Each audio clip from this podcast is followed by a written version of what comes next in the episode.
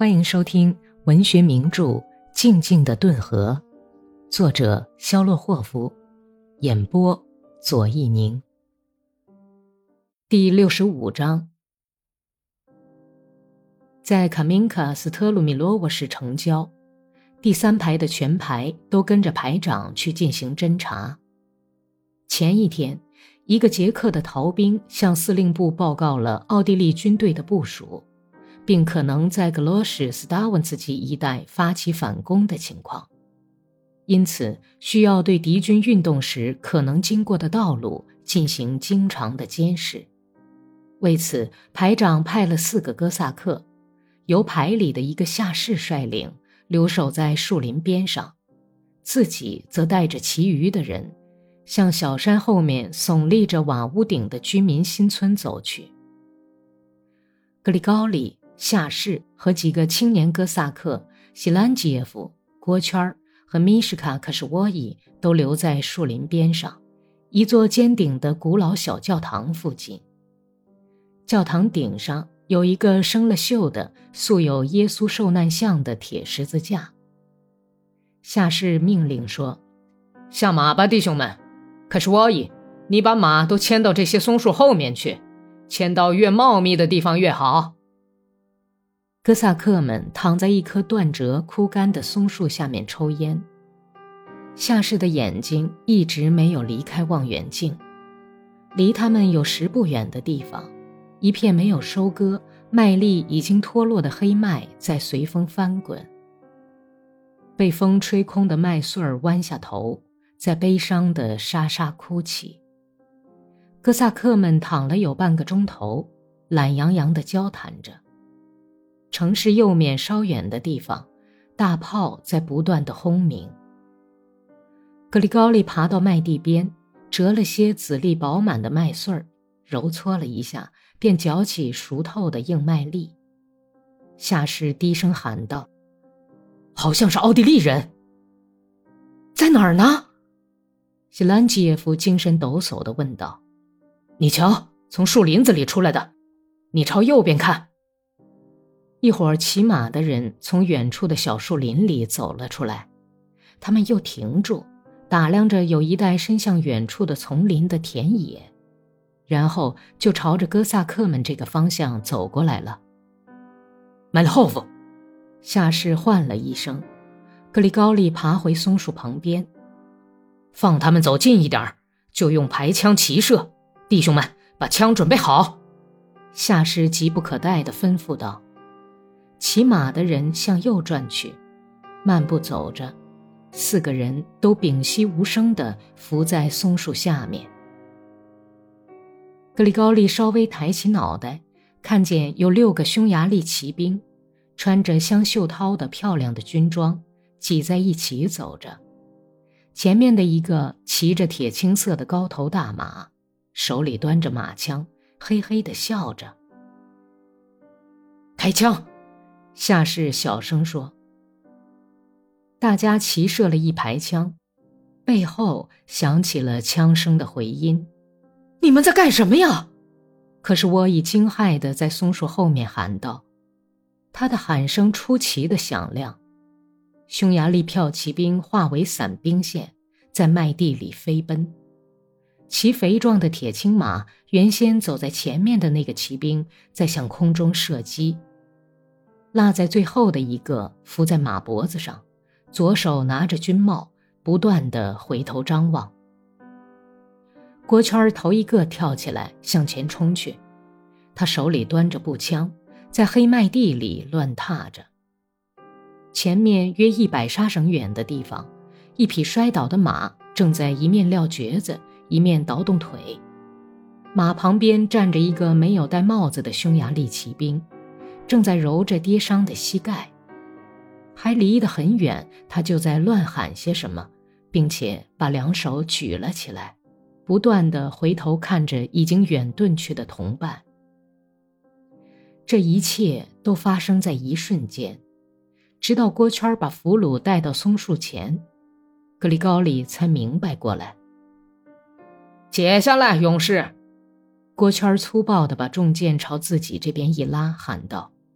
俘虏惊慌地笑了笑，就忙乱起来。他甘心情愿地解着皮带，但是他的两只手直哆嗦，怎么也解不开皮带扣环。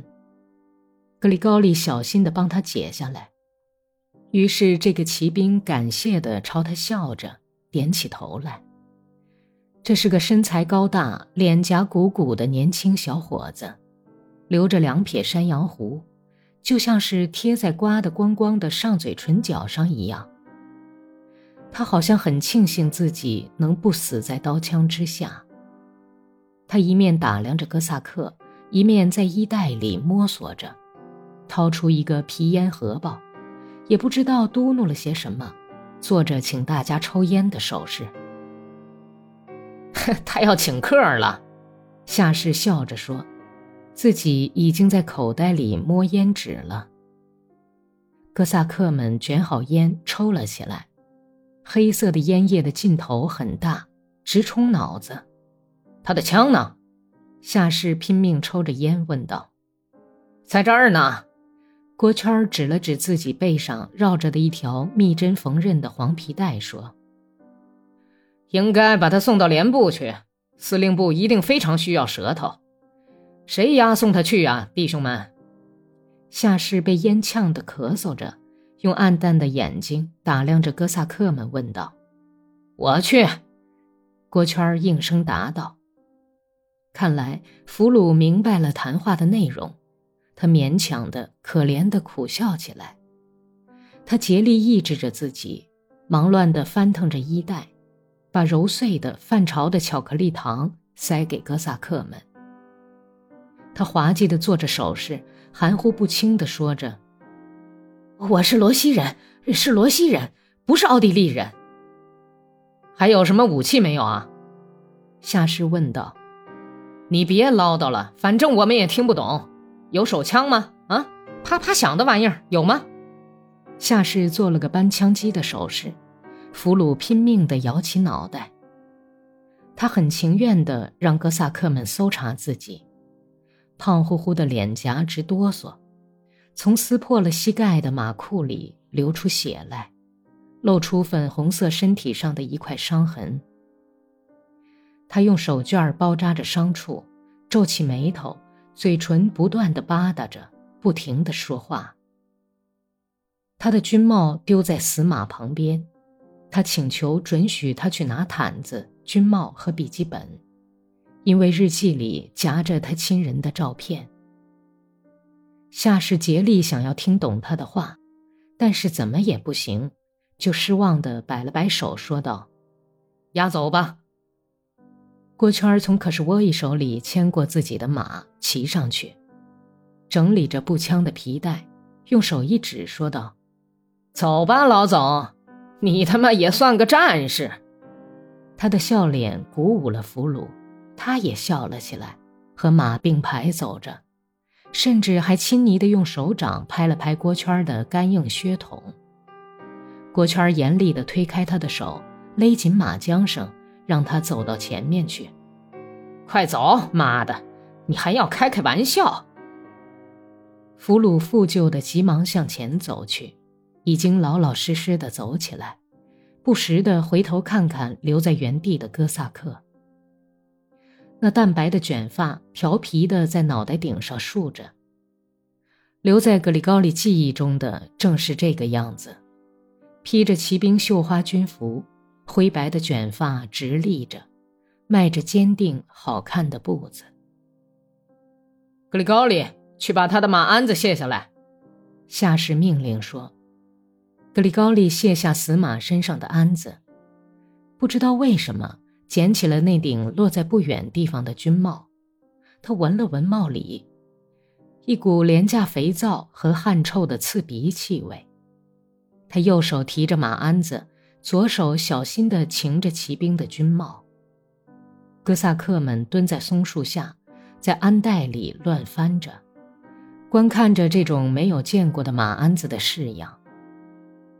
他的烟丝很好啊，应该跟他要一点儿再卷根烟抽抽。西兰基耶夫惋惜地说：“是啊，对的，总归是对的，烟丝确实是不错，好像很香甜，就像奶油顺着喉咙向下流似的。夏氏一想起那美味，就叹了口气，咽了口唾沫。过了几分钟，松树后面露出一个马脑袋，郭圈回来了。怎么了？夏氏大吃一惊，跳了起来。你把他放走了？郭圈摇晃着鞭子，骑马走过来。他下了马，舒展着肩膀，伸了个懒腰。你把奥地利人弄哪儿去了？夏氏走过去质问道。你没完没了的问什么呀？啊！郭圈顶嘴说：“他逃跑，他他妈想要逃跑。”所以你把他放走了。我们走到树林里的小路上，他叫了一声，我就把他砍了。你胡说！格里高利喊道：“你无缘无故就把他砍了。你吵什么？干你什么事儿？”郭圈抬起头来，用冷冰冰的眼睛看着格里高利。你说什么？格里高利慢慢的站起来，手哆哆嗦嗦的在身上乱摸着。不用你管的事儿，你最好别管，明白了吗？嗯，别管闲事儿。郭圈严厉地重复说。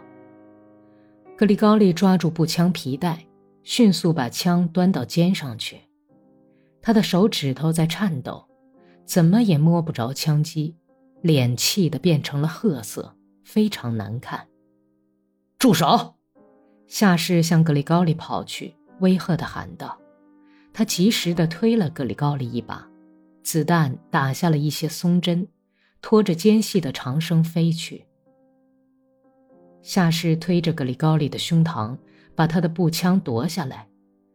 郭圈一动不动地站在那里，他始终是那样站着，把一条腿岔开，左手叉着腰。你再来一枪，我要杀死你！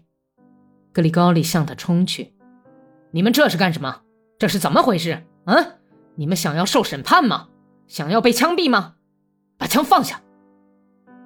夏氏吼叫着，把格里高里推开，然后张开两只胳膊，像钉在十字架上的耶稣一样站到他们中间。你胡说什么呀？他可杀不了我。郭圈抖动着那条岔开的腿，沉着地笑着。在回来的路上，在苍茫的暮色中，格里高利头一个看见了林间小道上横着一具尸体。他策马跑到众人前面，勒住哼哧直喘的马，仔细看了看。被砍死的人躺在毛茸茸的青苔上，一只胳膊反扭着，远远地伸出去，脸侧着扎进青苔里去。手掌像一片秋天的黄叶，在青草中闪着暗淡的光泽。那是一下很厉害的劈刺，大概是从背后砍的，把这个俘虏从肩膀到腰斜着砍成了两半。他把这家伙宰了。夏氏在走过的时候。害怕的斜眼看着死人歪扭的脑袋上那乱蓬蓬的淡白的卷发，闷声说道：“哥萨克们默默地走到连队宿营的地方，暮色已深，微风从西方吹来卷层的黑云，从什么地方的沼泽地里吹来一阵淡淡的污泥和烂草的潮湿气味。鸟咕咕叫着，马具的叮当声。”马具偶尔碰撞马凳的响声，和马蹄踏着地上的松针发出的沙沙声，划破了睡梦般的寂静。林中小路的上空，松树枝上夕阳余晖渐渐暗淡下来。郭圈不住的吸烟，忽明忽暗的火光照亮了他那紧紧夹着卷烟、长着鼓起的黑指甲的大粗手指头。黑云在树林上空飘动，使大地无比忧郁的苍茫暮色更加的幽暗浓重。本集播讲完毕，感谢收听。